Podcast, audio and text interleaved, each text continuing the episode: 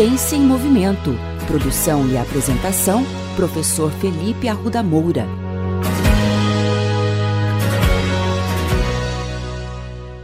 Olá, bem-vindos! Hoje vamos falar de um artigo fresquinho que acabou de ser publicado na revista Blood Pressure Monitoring. Super interessante.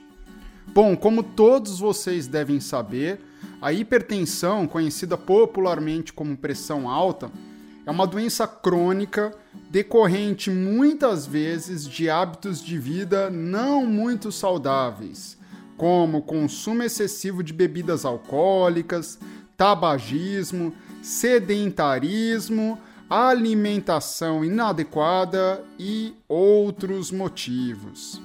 Uma das formas de tratamento da pressão alta é o exercício aeróbio, que em linhas gerais é aquele exercício de longa duração e intensidade moderada, como a corrida, a pedalada, a caminhada, até mesmo a natação. Bom, e por que esse artigo, que foi publicado pelo grupo da professora Cláudia Forjaz da USP, é tão legal?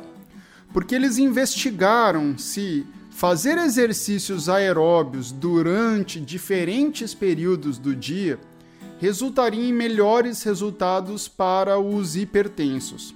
Esse experimento envolveu quase 50 homens hipertensos de meia idade e eles foram alocados aleatoriamente em três grupos: um de treinamento matinal, que ocorreu por volta das 7 até as 9 horas da manhã, o de treinamento noturno, entre 18 e 21 horas e um grupo controle que não fazia nenhum treino aeróbio. Qual foi a variável utilizada pelos pesquisadores? A taxa de recuperação cardíaca, que a grosso modo pode ser explicado como uma medida da redução da frequência cardíaca após a interrupção do exercício. E o resultado do estudo foi muito interessante porque mostrou que o treino noturno melhorou tanto a fase rápida, medida 60 segundos após o ápice do esforço físico, quanto a fase lenta dessa taxa de recuperação cardíaca. Muito interessante, não é mesmo? Bom, vamos tentar entender quais são as possíveis causas desse melhor resultado para o treinamento noturno.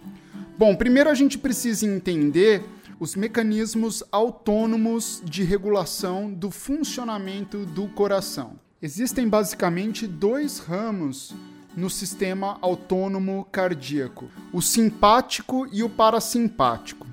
A grosso modo, o parasimpático faz o coração desacelerar e o simpático faz o órgão acelerar e bater mais forte.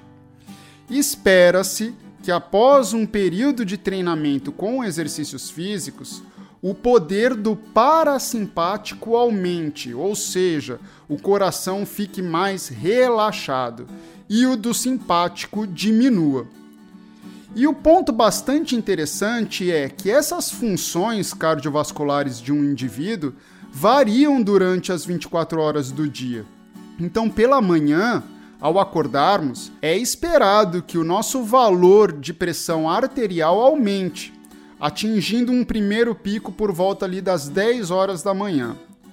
Esse valor então se estabiliza e haverá uma redução no meio da tarde, por volta ali das 15 horas. E eis que um segundo pico acontece entre as 18 e 20 horas. Depois disso, há uma redução progressiva, sendo que tanto a pressão arterial quanto a frequência cardíaca elas vão registrar os menores valores mais ou menos no meio da madrugada.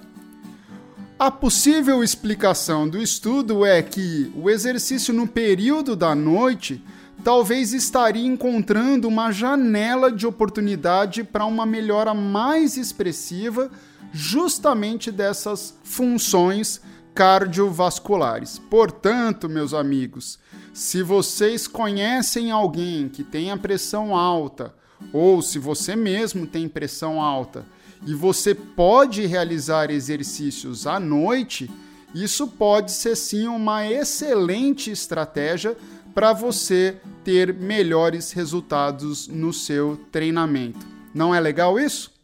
Bora dar uma corridinha hoje à noite então?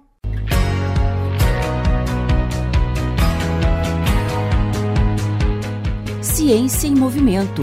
Produção e apresentação: Professor Felipe Arruda Moura. Contatos com essa coluna pelo e-mail ciênciaemmovimento.el@gmail.com.